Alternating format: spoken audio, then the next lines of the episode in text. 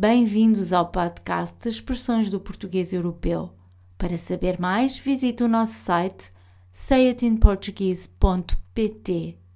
A frase desta semana é mundialmente conhecida e descreve um comportamento calculista por parte de alguém que deseja vingar-se, mas, em vez de responder a quente, ou melhor dizendo, ripostar de forma imediata, ou quando os atos ou as palavras estão ainda frescos na memória dos intervenientes, prefere esperar por uma oportunidade mais conveniente e, consequentemente, posterior ao momento em que ocorreu o evento ou foi proferida a ofensa.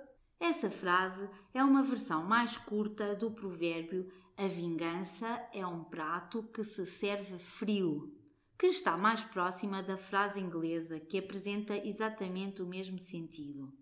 E, mais do que ser calculista, ou uma pessoa que planeia tudo com extremo cuidado e não faz nada senão o que seja do seu próprio interesse, este ditado sugere que a vingança sabe melhor ou tem maior impacto quando, passado muito tempo, já ninguém está à espera que aconteça. Podemos inclusivamente parafrasear a expressão dizendo que o prazer de nos vingarmos é maior quando fazemos a sangue frio ou depois das emoções terem acalmado.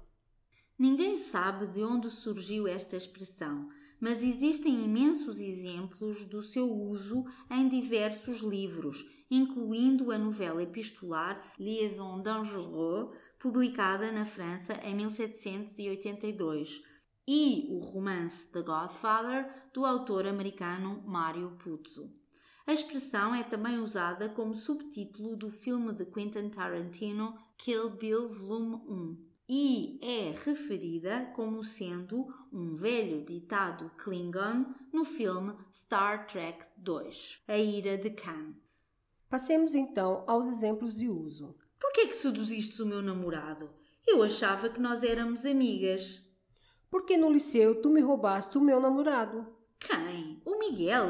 Mas isso foi há mais de 15 anos e tu nem sequer gostavas assim tanto dele. Ou pelo menos era isso que dizias a toda a gente. A vingança é um prato que se serve frio. Ficas a saber que o Miguel foi o amor da minha vida. Já sei que o Horácio foi dizer ao chefe que a culpa do atraso na entrega do trabalho era tua. O que é que vais fazer? Agora não vou fazer absolutamente nada. Vou comer e calar, e esperar calmamente até que surja uma oportunidade para lhe fazer o mesmo. Acho que fazes bem. A vingança serve-se fria. Esta expressão que advoga a paciência para esperar é semelhante a outra que vocês usam em Portugal. Quem espera sempre alcança. É verdade.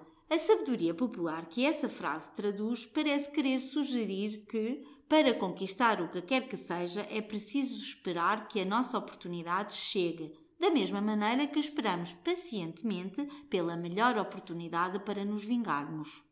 O mais interessante é a existência de uma expressão igualmente popular que sugere precisamente o contrário. Quem espera, desespera. Isto é, as pessoas que são obrigadas a esperar durante muito tempo frequentemente tornam-se impacientes ou perdem a paciência e a esperança ou sentem-se vítimas de uma enorme contrariedade. Pois é, a sabedoria popular frequentemente apresenta proposições claras e evidentes, ou, numa palavra, axiomas, opostos, do tipo que acabas de descrever. Quem espera, desespera, versus quem espera sempre alcança. No segundo exemplo de uso, usamos uma outra frase idiomática, comer e calar. É verdade.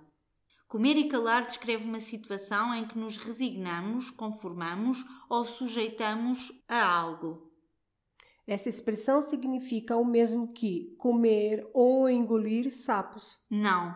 Para a semana explicamos essa expressão. Obrigada por ouvir o nosso podcast.